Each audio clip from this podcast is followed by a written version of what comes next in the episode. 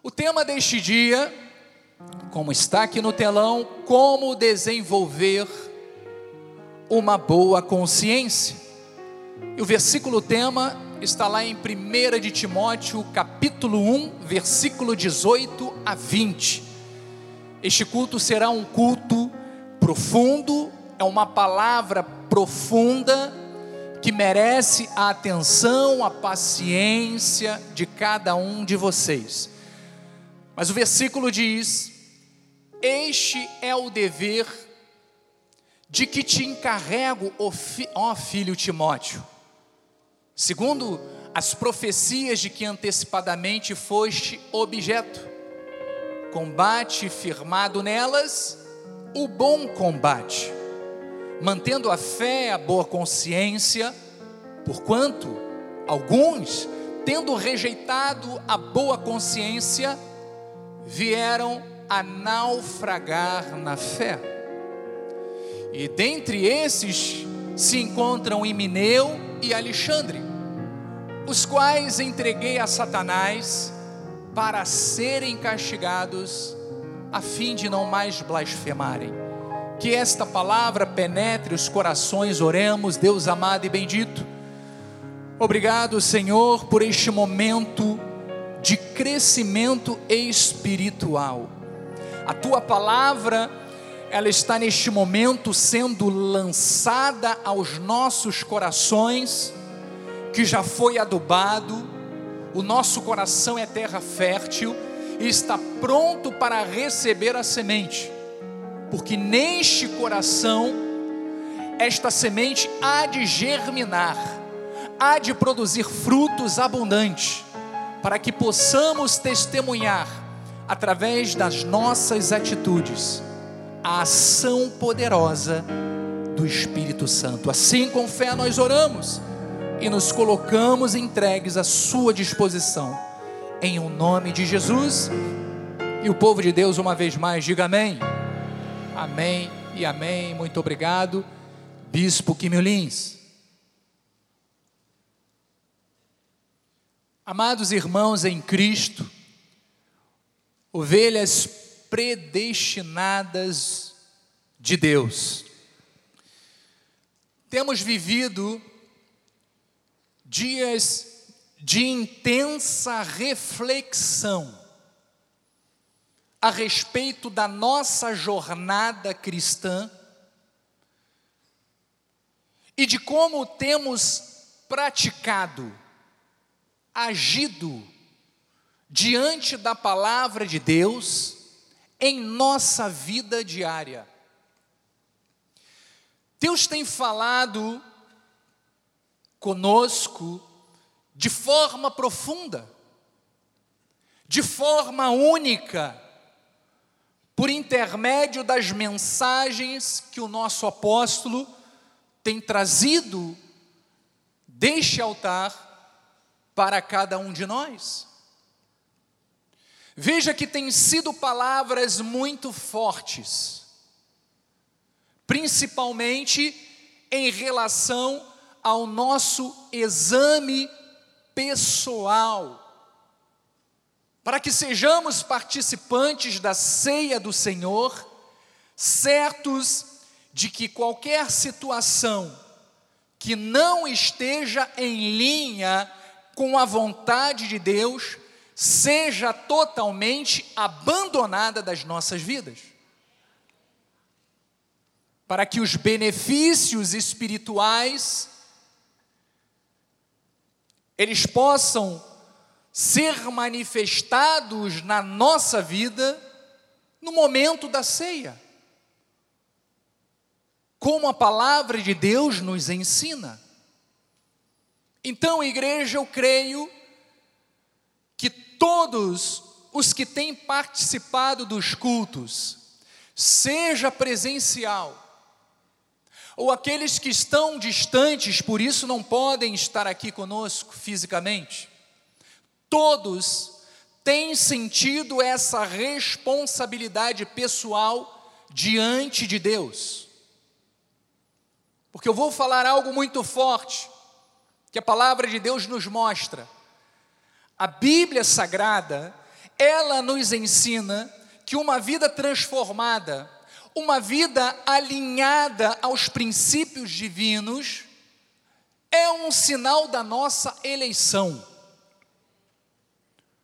Você identifica um eleito, um escolhido e um predestinado de Deus pelas suas atitudes, pelos seus frutos, pelo seu comportamento, pelo seu falar, pelo seu agir, pela sua calma, pela sua longanimidade, por que não dizer pelo fruto do Espírito?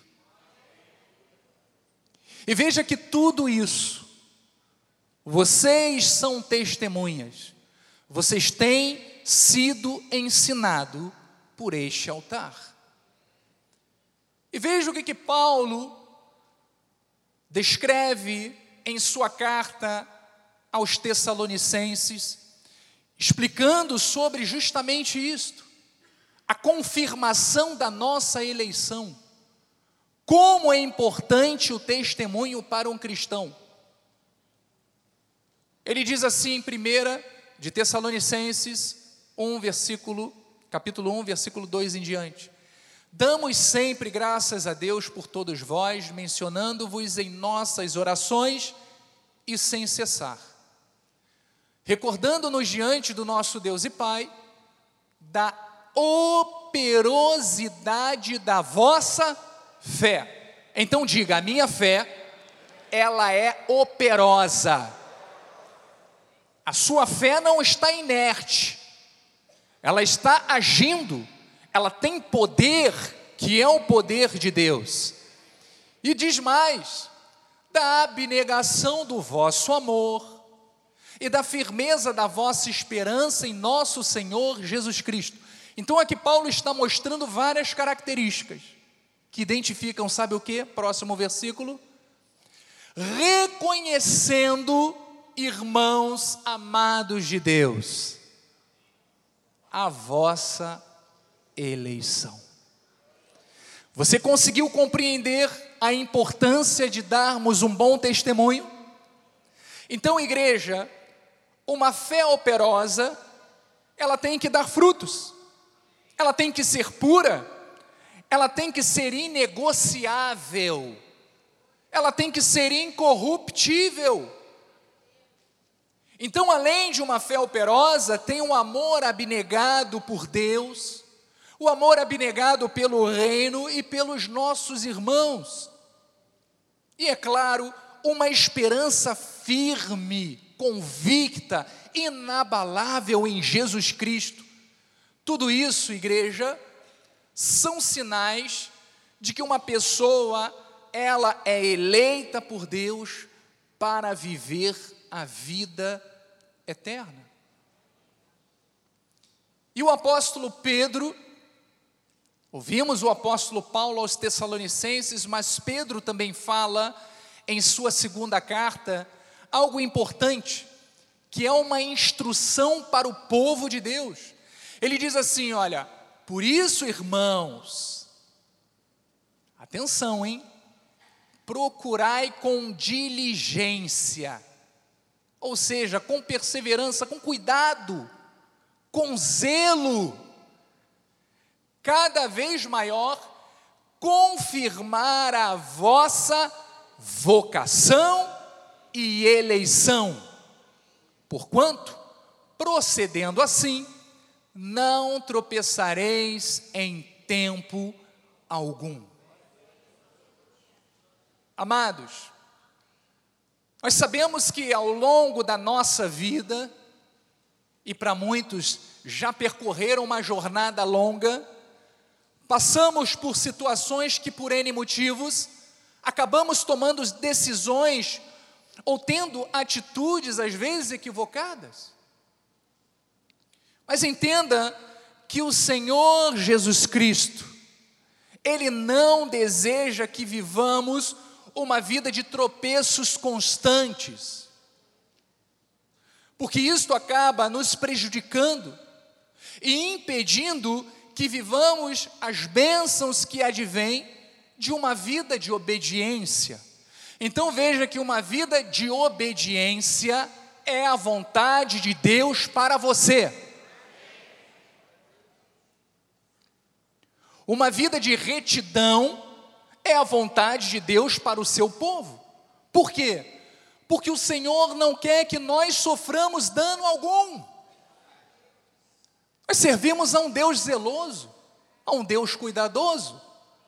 Por isso, lá em Isaías 57, 14, ele diz assim: ó, dir-se-á, aterrai, aterrai, preparai o caminho, tirai os tropeços do caminho do meu povo. Veja como nós servimos a um Deus cuidadoso. Próximo, porque assim diz o alto sublime que habita a eternidade, o qual tem o nome de santo.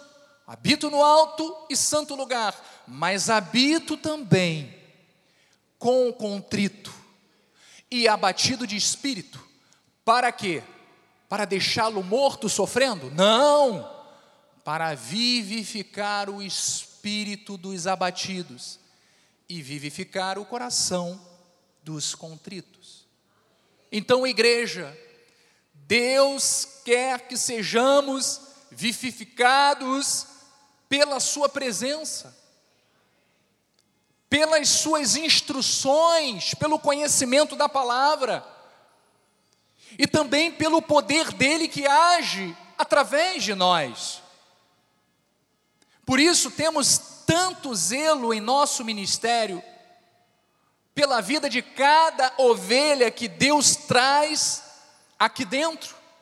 Amado, a tua vida é importante e preciosa para Deus, por isso nós zelamos e valorizamos a sua vida.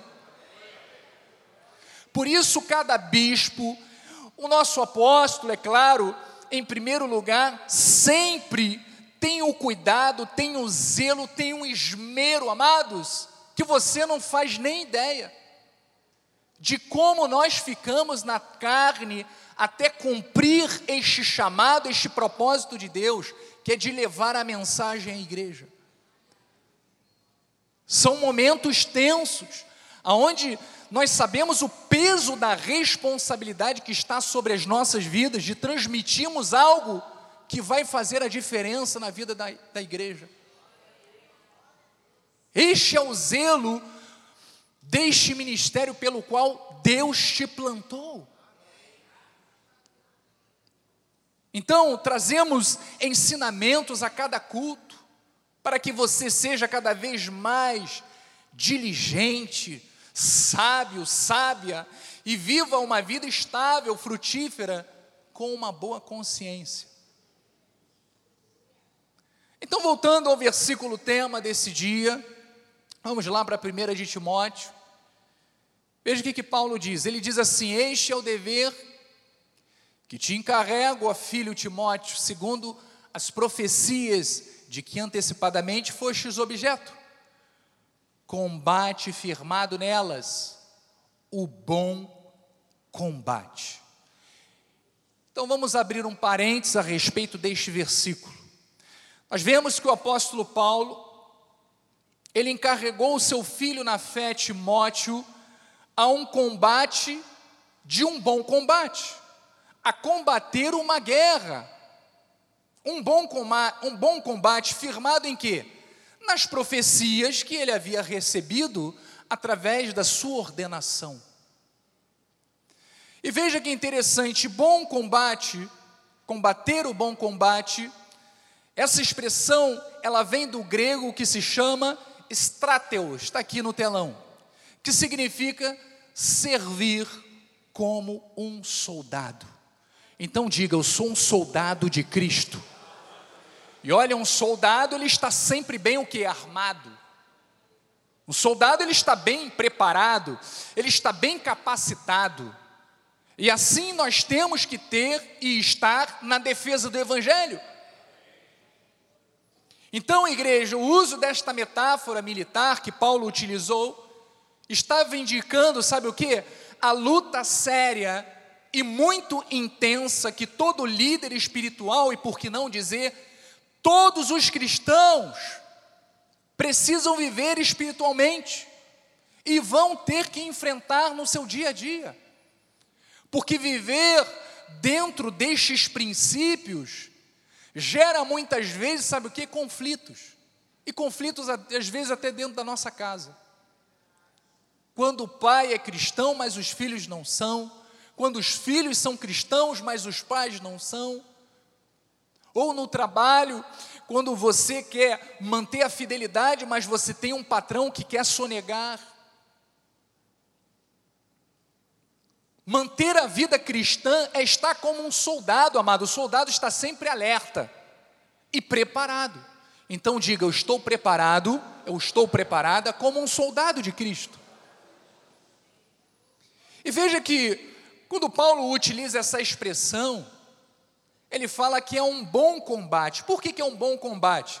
Porque defende uma boa causa. Qual é a causa que nós defendemos? O Evangelho, a graça de Deus, os princípios divinos. É isso que nós defendemos. E certamente atacamos as fortalezas do mal, os inimigos da fé. Às vezes é o mundo, a nossa carne, que nos tenta envergonhar, mas esta é a arma espiritual que nós temos. Então, amados, como guerreiros da fé, não podemos nunca nos esquecer do nosso chamado. Timóteo, ele deveria viver firmado nas palavras proféticas que havia recebido na sua ordenação. E nós? Nós também devemos viver firmados nas promessas, naquilo que nós recebemos diariamente como alimento sólido, através do estudo da palavra, através do conhecimento das Escrituras, através dessa escola do saber que é o nosso ministério. Isto tudo é para que você se torne um soldado bem habilitado para defender a causa maior que é a nossa fé. Mas ele diz no versículo 19, vamos lá, mantendo fé e boa consciência, porque alguns, Olha aqui o que ele diz. Alguns, tendo rejeitado, tendo desprezado, tendo abandonado a boa consciência, vieram a naufragar na fé. Então veja que ele diz mantendo o que? A fé. Essa expressão manter a fé, ela engloba tanto a nossa confiança firme e total em Jesus Cristo, que nós confiamos e sabemos os propósitos de Deus na nossa vida, como também é expressão daquilo que nós cremos, que é o sistema doutrinário que nós seguimos e nos colocamos à disposição. Então, igreja, o bom soldado cristão, ele tem que ser firmado na doutrina certa e tem que amar, amar de todo o coração a Jesus, o seu Salvador. Por isso é importante você estar firmado neste lugar, porque aqui nós não misturamos, nós não damos créditos à carne, nós não sabe, não permitimos negociar com a graça de Deus, é a graça e ponto final. E eu costumo dizer que quando você tenta interferir, ainda que seja pouco na graça, você torna a graça em desgraça. Eu tenho que mudar o nome, não se chama graça, tem que se chamar outro nome, porque graça significa 100% o favor de Deus. 100% as misericórdias de Deus, 100% o agir de Deus. Amém? O apóstolo continua dizendo, mantendo a fé e a boa consciência. Então agora chegamos ao tema principal deste dia, que é sobre a boa consciência. Mas o que significa uma boa consciência? Ela é um dos resultados de uma autêntica experiência espiritual. Você quer ver uma pessoa com uma boa consciência? É só ver os resultados da atitude dele. Isso reflete a maturidade que esta pessoa tem espiritual. Então, igreja, a verdadeira espiritualidade ela precisa produzir em nós um coração puro. Diga, um coração puro. Uma boa consciência, pensamentos bons e uma fé sincera. A consciência é uma função da alma, do homem real, do homem interior, que nos dirige no comportamento do bem e do mal nos dirige para nós conhecermos aquilo que é bom para nós e aquilo que é ruim, para nós escolhermos aquilo que devemos fazer e aquilo que temos que negar, tirar da nossa vida. Então a consciência é esta função da alma. E aqui se trata do aspecto moral da fé, a conduta diária e o desenvolvimento moral nós cristãos temos um padrão moral a seguir. Que padrão é esse? A sã doutrina. Este é o padrão que nós seguimos. Agora, sem uma boa consciência, sem um crescimento espiritual, nós temos condições de exercer este padrão com excelência? Jamais. Então, eleitos, Todos nós devemos ser conduzidos de tal modo que a nossa consciência não nos condene, não nos acuse. Isso deve envolver tanto suas obras como a sua vida pessoal, além da sua doutrina e da pregação acerca de Cristo. Ou seja, o cristão em todas as esferas que ele atua, ele tem que estar em paz com a sua própria consciência. E nós estamos em paz com a nossa consciência quando nós agimos de acordo com a Sua palavra. Então vamos ver alguns aspectos acerca da consciência, já que estamos tratando desse assunto. Veja a consciência, ela é um instrumento de Deus para instruir os homens para instruir o povo de Deus. Vamos ver o que, que diz lá em Romanos, capítulo 2, 14, diz assim: Quando, pois, os gentios que não têm lei procedem por natureza de conformidade com a lei, não tendo lei, servem eles de lei para si mesmos. Estes mostram a norma da lei gravada o quê? No seu coração você compreende que na graça de Deus a lei de Cristo está gravada no seu coração? Ela que te dá entendimento e discernimento, é isso que Paulo está dizendo. Testemunhando-lhe também a consciência e os seus pensamentos mutuamente, acusando-se ou defendendo-se. Então, no novo pacto, as normas divinas estão gravadas no nosso coração e na nossa consciência nos indica quando estamos agindo certo ou quando estamos agindo errado.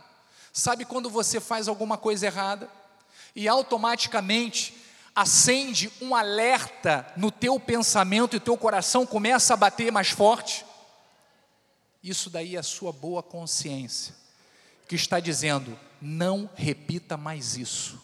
Não vá mais por esse caminho. Não faça mais isso porque você conhece a verdade. Escolha sempre aquilo que é bom, porque a melhor coisa é o que Deus tem para nós, que é vivermos em paz, e não tem como viver em paz sendo negligente. Agora, quando eu cumpro a palavra de Deus, quando eu estou com todas as áreas da minha vida alinhados com a vontade dEle, aí eu tenho paz ainda que se levante situações contra nós, mas nós temos paz no nosso coração porque nós estamos seguindo a verdade do Evangelho. Amém? Aplauda ao Senhor.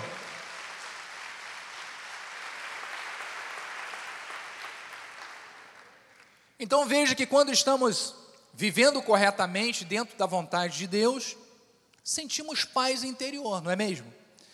Mas quando fazemos algo que não agrada a Deus, ah, meu Deus, ah, sabe, aquele incômodo, há uma expectação de juízo e fogo, e é sobre justamente isso que Paulo estava alertando. Então veja que a nossa consciência é um instrumento de Deus. Para quê? Para que nós possamos ter a consciência, a sensibilidade de identificar aquilo que é bom e aquilo que é ruim, de escolhermos para nós agradarmos a Deus e não a entristecê-lo. Outro ponto importante a respeito da consciência é que precisamos da aprovação da consciência. Eu já dei um spoiler a respeito disso. Como eu disse anteriormente, se a nossa consciência nos acusar, nós viveremos num estado de quê? De tristeza, de infelicidade. Mas o que Deus quer para nós é que vivamos o quê? A paz interior, a felicidade, a alegria e o prazer. Então veja o que Paulo diz lá em Romanos 14, 22, diz assim: a fé que tens, tenha para ti mesmo perante Deus.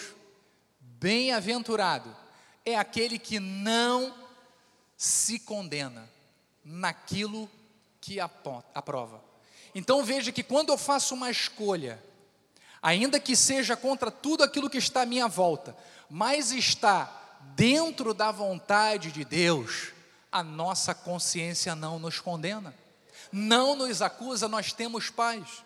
Então Paulo estava dizendo isso, que quando vivemos de acordo com a palavra de Deus, nos submetendo a ela, sem que haja qualquer falha ou transgressão, os nossos pensamentos estão livres de qualquer peso de acusação ou de condenação. Então é dessa forma que cada um de nós precisa conduzir a nossa vida.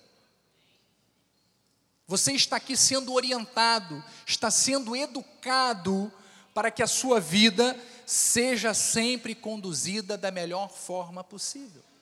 Outro ponto importante a respeito da consciência é que alguns têm a sua consciência cauterizada e contaminada. Em 1 de Timóteo 4:1 diz assim: Ora, o Espírito afirma expressamente que nos últimos tempos, estamos vivendo esses tempos, alguns apostatarão da fé, por obedecerem o quê?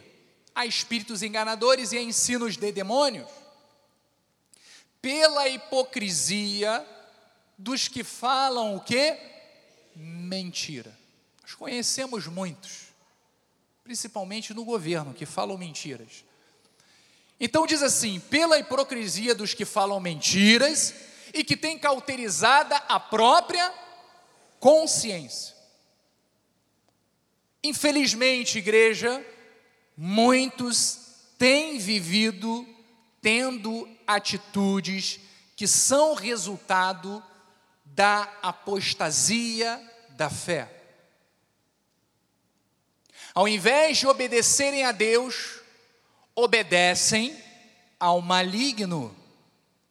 E veja que, quando Paulo disse que alguns apostatarão, do grego, afisteme significa levar a revolta, desviar, afastar-se, perder a primeira fé em favor de outra crença.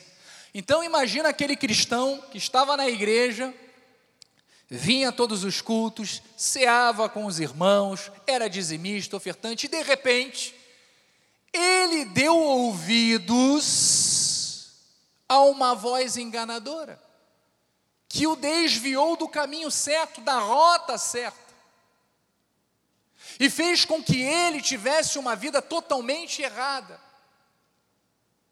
Ou seja, apostatou da fé, se desviou, abandonou, escolheu em detrimento da primeira fé uma outra crença. Infelizmente, existem muitos cristãos que estão do outro lado, com uma mente, com uma consciência cauterizada, contaminada, porque deram uma, uma pequena brecha, e esta brecha se transformou numa grande ruína. Então, igreja, a consciência dessas pessoas fica pervertida e insensível à voz de Deus. É aquele que vive pecando de forma deliberada.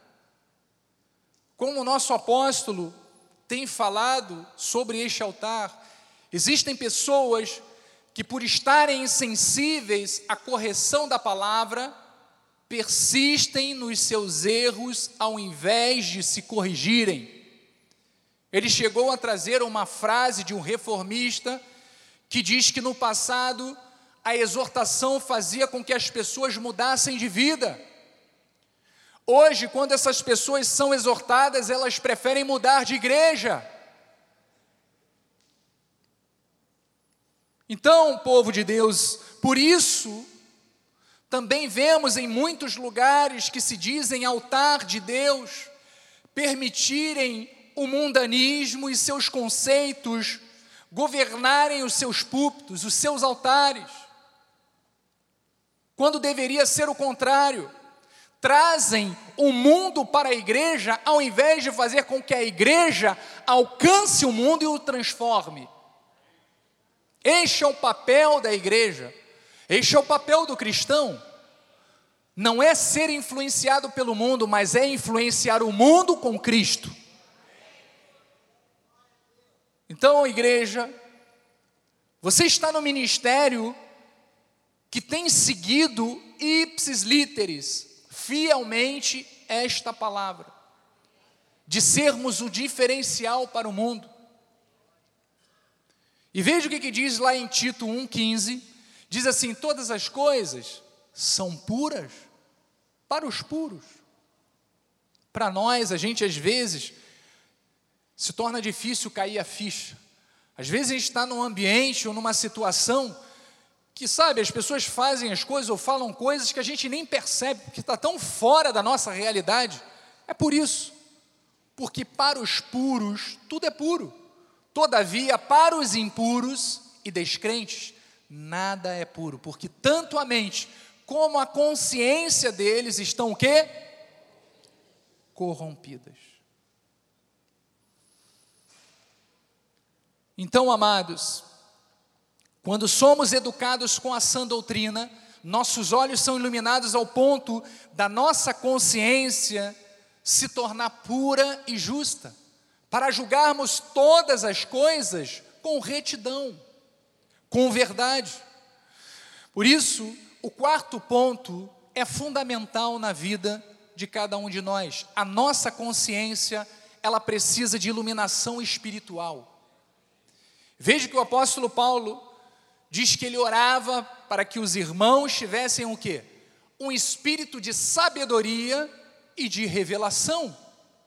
Porque isso é o que gera em nós discernimento, lucidez espiritual para identificarmos e avaliarmos todas as situações.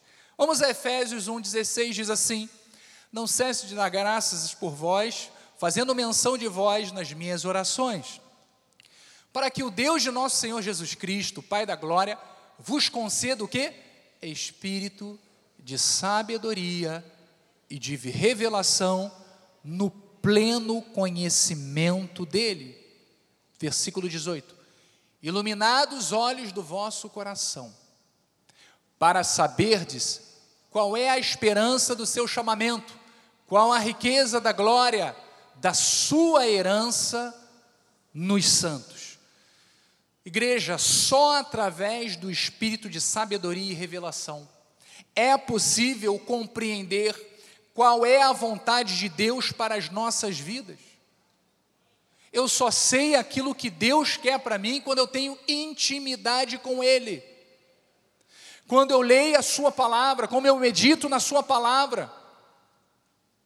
Quando eu priorizo o aprendizado, não fico conversando na hora do culto, não fico atrapalhando meu irmão, mas fico focado, concentrado naquilo que está sendo ensinado. Por quê? Porque eu sei que é desta forma que os meus olhos serão iluminados E Deus vai ativar na minha, vida, na minha vida este espírito de sabedoria e de revelação. Para que eu construa. Você está neste processo, todos nós estamos, no processo de construirmos uma boa consciência. Vamos ao que Atos 23, 1 diz.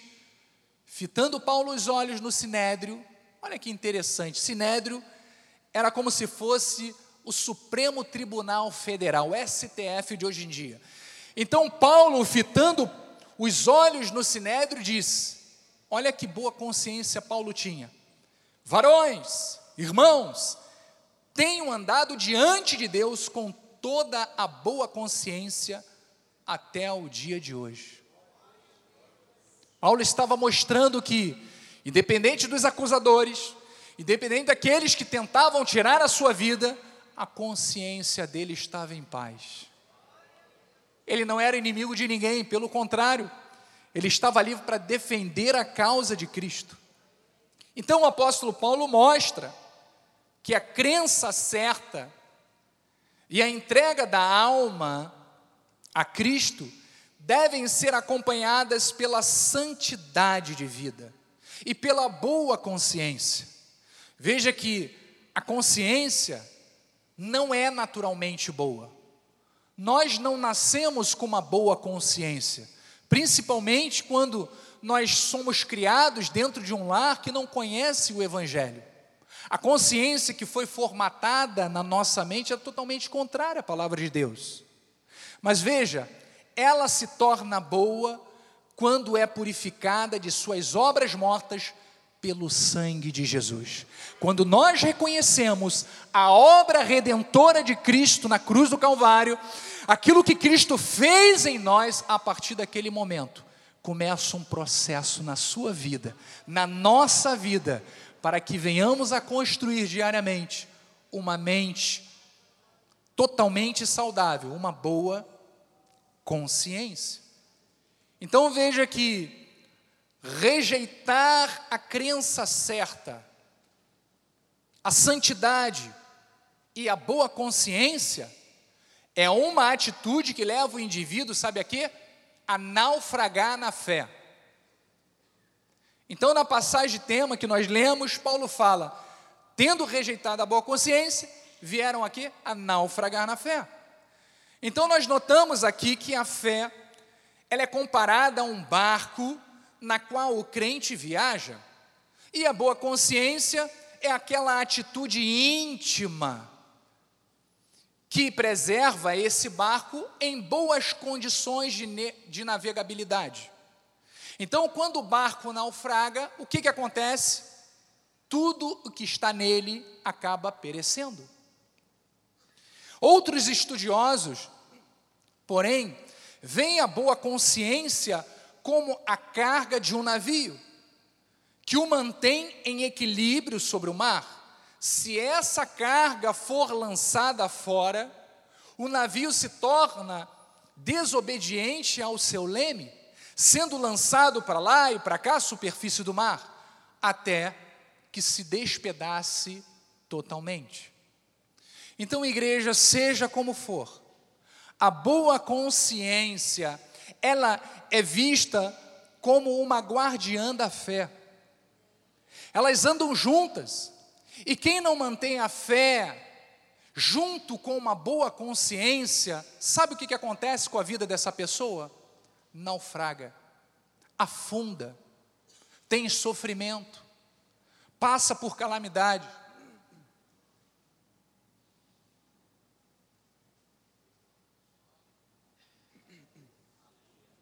Por fé, eu já estou totalmente recuperado de uma gripe. Estou em perfeita vitória em nome de Jesus. Então acabam por naufragar. E foi justamente isto que Paulo relatou a Timóteo, seu filho na fé, naquela passagem que nós lemos, onde ele falou sobre Imineu e Alexandre. Então, na passagem tema, lá em 1 de Timóteo, vamos lá, capítulo 1, versículo 20, diz assim: e dentre esses se encontram Emineu e Alexandre, os quais entreguei a Satanás, para serem castigados, a fim de não mais blasfemarem. Então, quem eram esses homens? Quem era Emineu? Quem era Fileto? Quem era Alexandre? Emineu e Alexandre eram dois falsos mestres, cujas doutrinas Paulo vinha indiretamente combatendo, rechaçando. Emineu era um homem que se ocupava com falatórios inúteis, com falatórios profanos, falava mal de Paulo.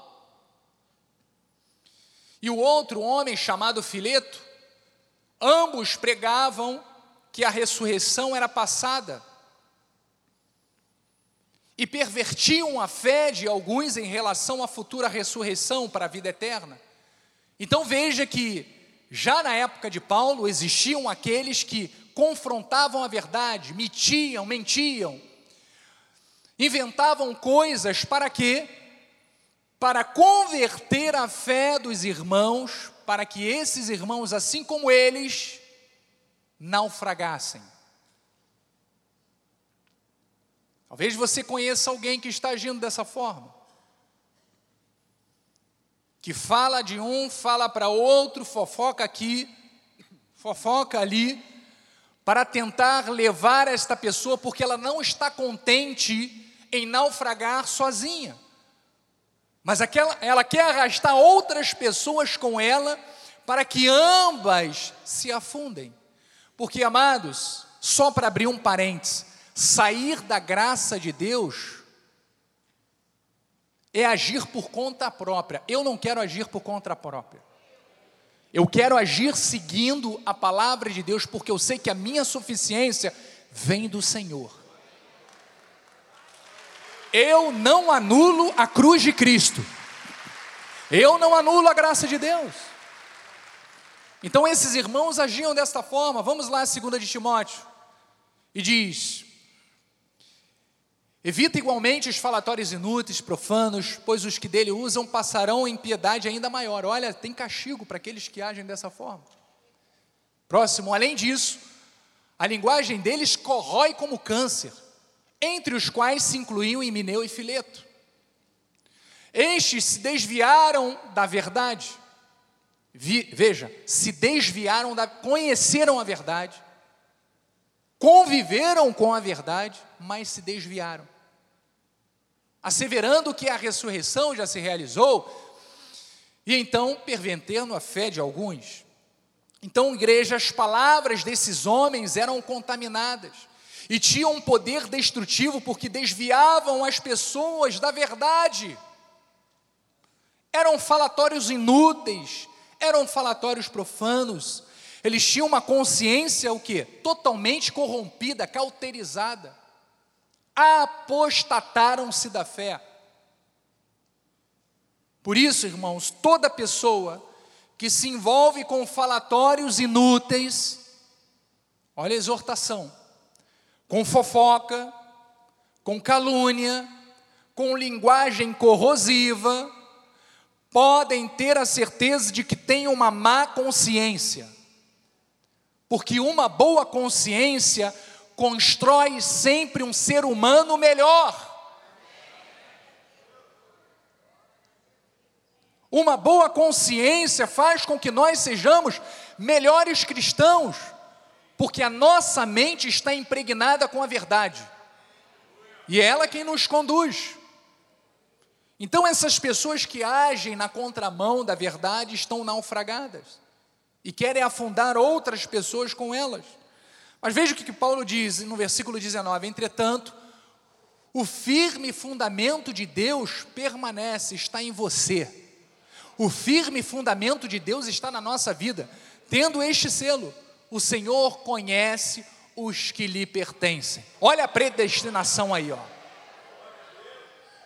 Olha a eleição, a salvação eterna. O Senhor conhece os que lhe pertencem. E mais, Aparta-se da injustiça, aparte-se da injustiça todo aquele que professa o nome do Senhor. Então, o fundamento de Deus não muda, ele permanece o mesmo. Ele é o mesmo do começo ao fim. E é o que nos mantém estáveis, firmes, inabaláveis. Porque graças a Deus, aquilo que Deus prometeu, Ele cumpre cada palavra que Ele determina. Então Ele conhece cada um de nós, Ele conhece cada atitude, pensamento, Ele ordena né, que aqueles que o servem se afastem de qualquer ato de injustiça, qualquer forma de injustiça. E na passagem tema, Paulo fala né, de Alexandre, falamos de Emineu, mas ele também fala de Alexandre, que é outro que naufragou na fé.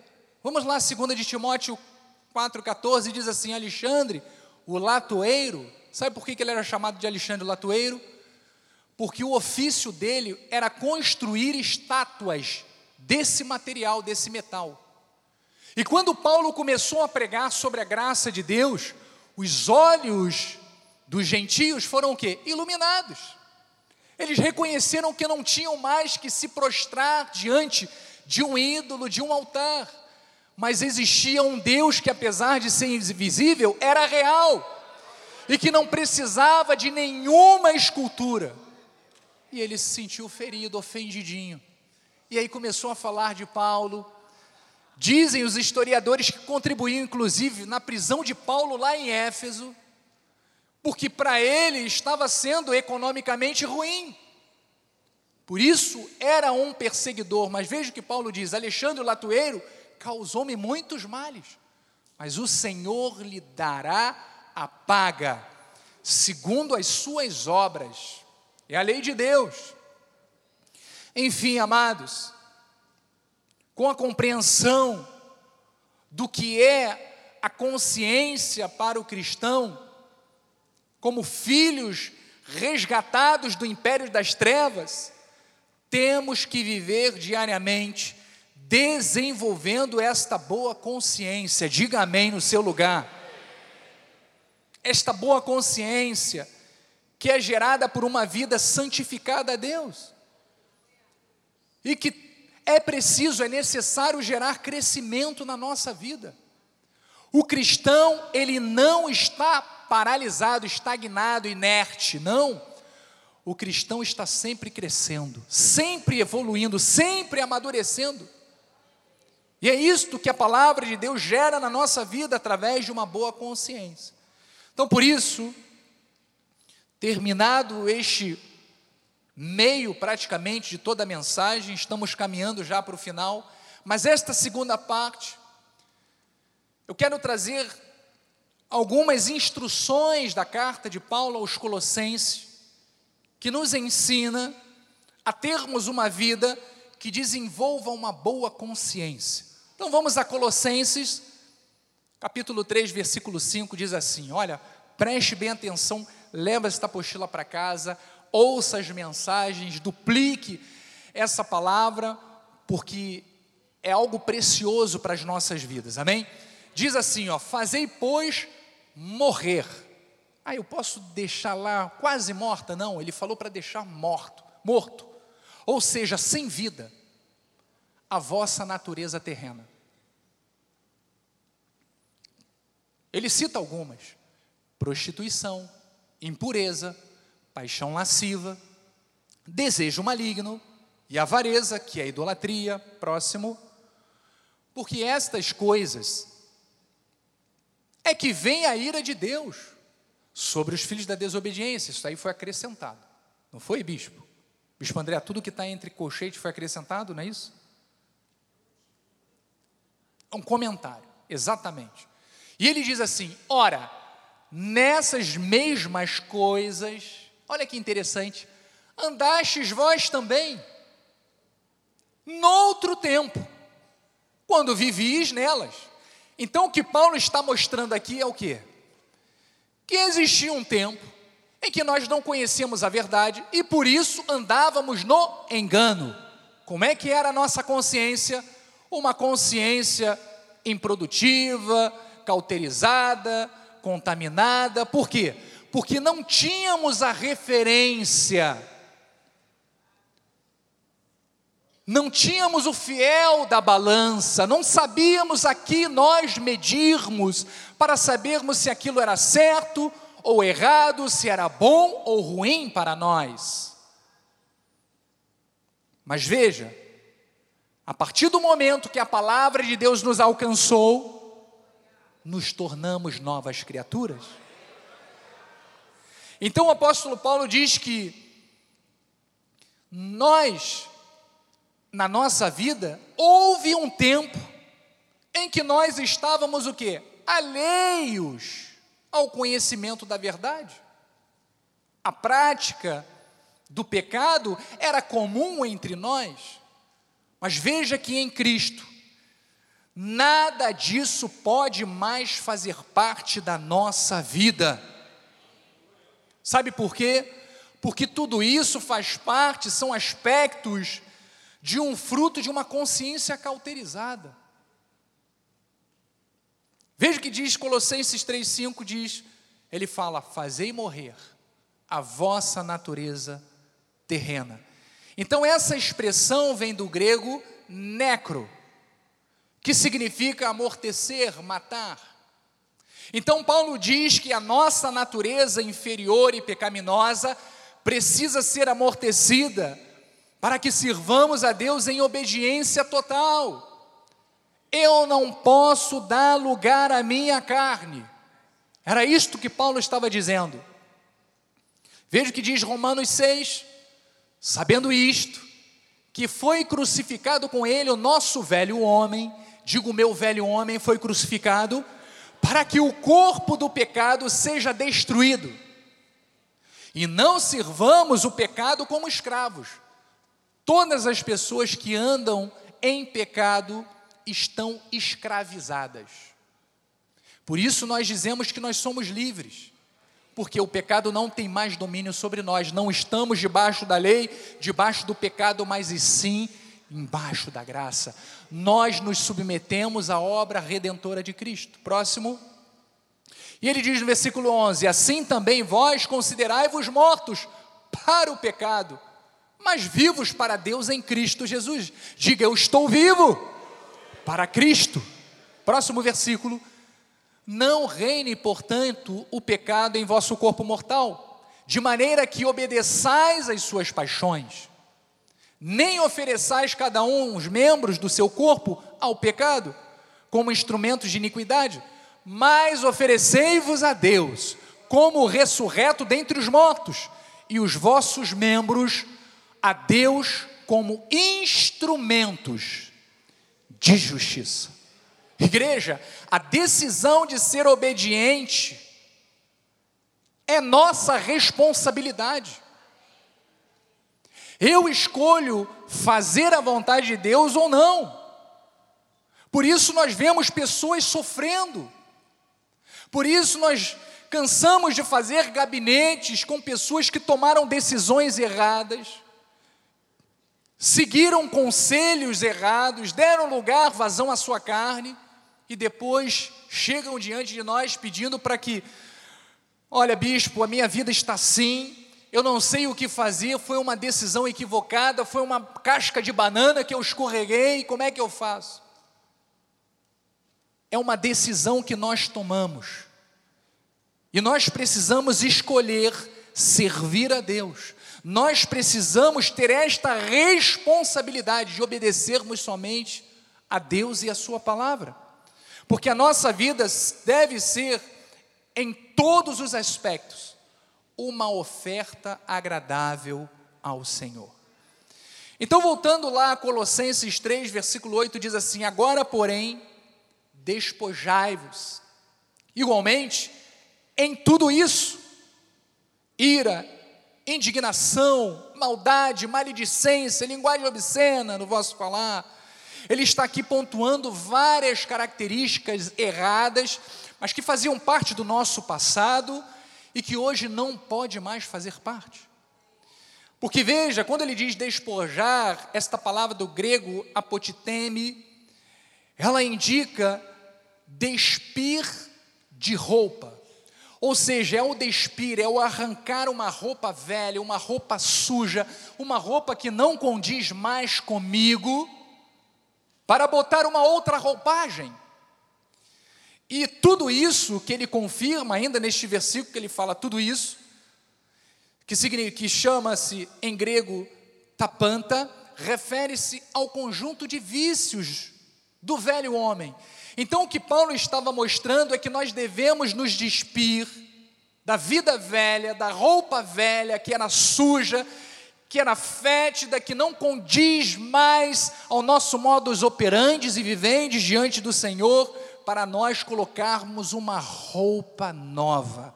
Ou seja, aquela velha consciência que não produzia frutos bons, que era cauterizada, agora por uma nova consciência uma consciência que reflete cada momento da nossa vida baseado na doutrina de Deus. Amém? Então, ele continua dizendo lá no versículo 9: Não mintais uns aos outros.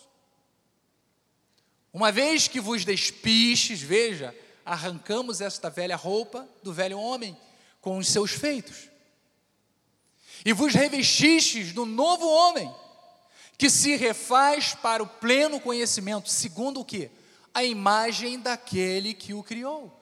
Então nós estamos aqui diariamente nos revestindo da palavra de Deus. Então veja que ele fala sobre uma característica que não pode fazer parte da nossa vida, que é a mentira. Ele diz: mentir, enganar, ludibriar, são atos, são hábitos que fazem parte da velha natureza maligna, de uma mente cauterizada. Veja o que diz em Apocalipse 22: Bem-aventurados aqueles que lavam as suas vestiduras no sangue do Cordeiro, para que lhes assista o direito à árvore da vida a entrarem na cidade pelas portas. Mas veja o contrário: fora ficam os cães, os feiticeiros, os impuros, os assassinos, os idólatras e todo aquele que ama e pratica a mentira. Então as nossas vestiduras, elas foram lavadas pelo sangue do Cordeiro. Você tem vestes novas, o seu coração é novo. O versículo 12 diz: Revestivos, pois, como eleitos de Deus santos, e amados de ternos afetos de misericórdia, de bondade, de misericórdia, de bondade, de humildade, de mansidão, de longanimidade. Veja o fruto do Espírito aí. É uma característica nossa, amado. Precisamos corrigir a nossa carne ainda mais. Aqueles que têm, sabe, um pavio um pouco curto, ora para que Deus estenda o seu pavio, amado. Porque pavio curto, há 100 anos atrás, tinha uma consequência. Pavio curto hoje em dia, Bispo André, é complicado. Hoje as pessoas reagem automaticamente. Automaticamente. Então, amados, que nós possamos desenvolver, sabe, esta longanimidade, esta mansidão, sabe, estas características que fazem parte daqueles que possuem que uma mente totalmente frutífera, uma boa consciência. Diga, eu tenho uma boa consciência. Vamos ao versículo 13. Versículo 3 diz: Suportai-vos uns aos outros, perdoai-vos mutuamente, caso alguém tenha motivo de queixa contra outro. Olha o perdão. Isso é fruto de um coração longânimo.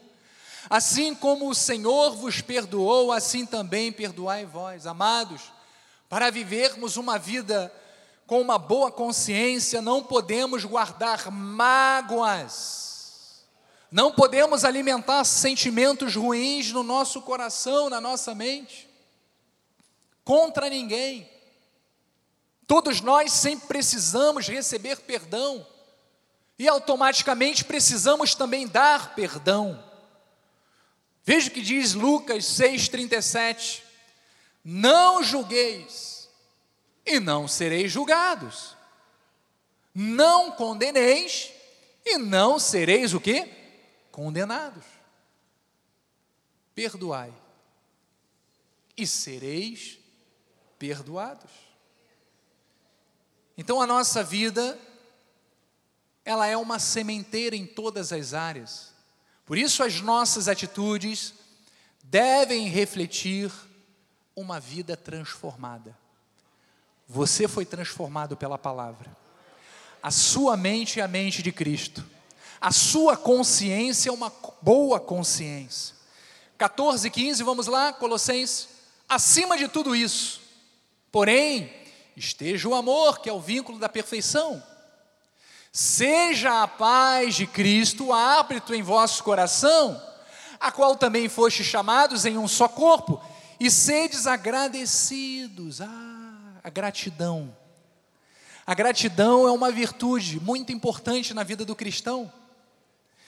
Então Paulo ele também orienta a que sejamos agradecidos, porque a ingratidão é um sentimento que prejudica a nós mesmos e muitas vezes fere o nosso irmão. Por isso, seja grato pelo que você tem, seja grato a Deus por tudo aquilo que Ele fez na sua vida, seja grato a quem é instrumento de Deus para abençoar a sua vida. Seja grato a Deus por ter sempre o apóstolo aqui nos ombreando, nos alimentando com esta palavra. Nós devemos desenvolver a mente, que é uma mente, sabe, de uma consciência boa, tem que desenvolver isto.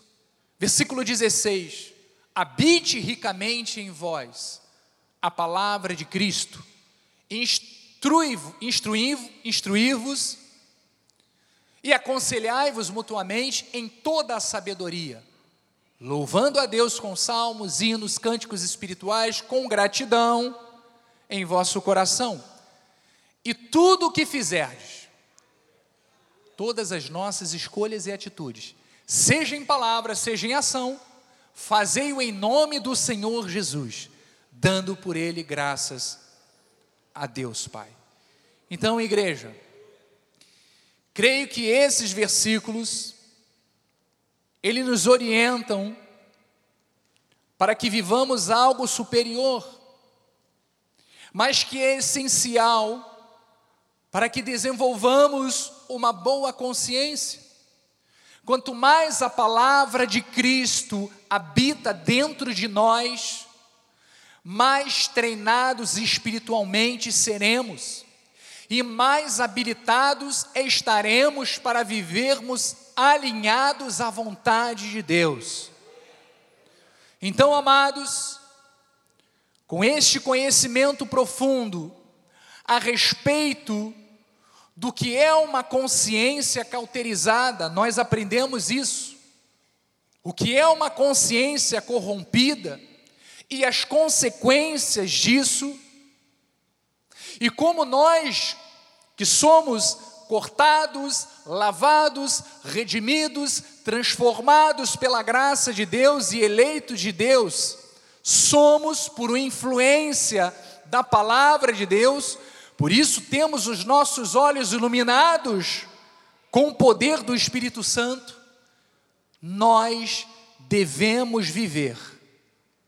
E aí eu convoco cada um de vocês a renovar diante do Senhor Jesus Cristo o compromisso de uma vida íntegra, temente a Deus, com resultados de uma boa consciência.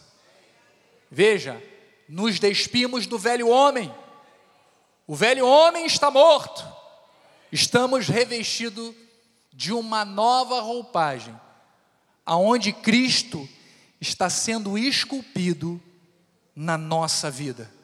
Por isso eu termino com Filipenses 4:8, que diz: "Finalmente, irmãos, tudo que é verdadeiro, tudo que é respeitável, tudo o que é justo, tudo o que é puro, tudo o que é amável, tudo o que é de boa fama, se alguma virtude há e se algum louvor existe, seja isso o que ocupe o vosso pensamento. O que também aprendeste, e recebestes, e ouvistes, e vistes em mim, olha, estou me dando aqui como testemunho, eu preciso viver para poder ensinar você, isso praticai, e o Deus da paz será convosco.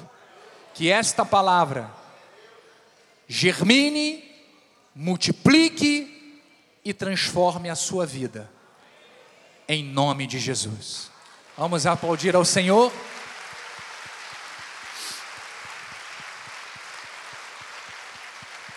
Com a sua cabeça baixa, Senhor Jesus Cristo. Semeamos nesta manhã a tua semente, o teu evangelho, a tua palavra, Senhor, que é cortante. E quando Paulo fala que ela é uma espada de dois gumes, significa que, da mesma forma que cortou para a igreja, cortou também para a minha vida.